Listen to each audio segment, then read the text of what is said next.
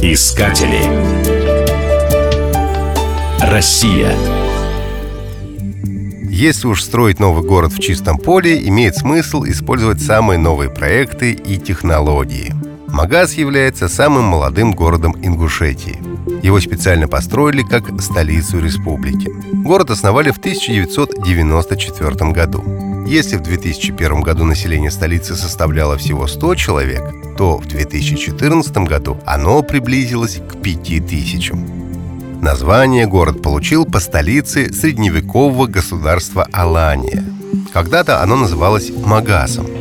Столица была разрушена в 1239 году ордами Батыя. Современный город располагается на предполагаемом месте средневекового Магаса.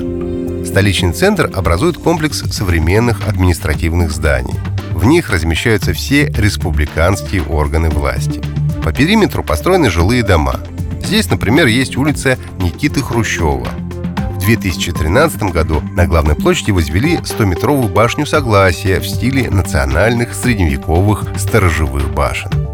Рядом со столицей находится одна из главных современных достопримечательностей Ингушетии – мемориал памяти и славы. Он посвящен двум темам – участию ингушей в Великой Отечественной войне и депортации ингушского народа в 1944 году. Комплекс поражает своими масштабами, ухоженностью и разнообразием памятников. В целом же в парке царит совершенно мирная атмосфера.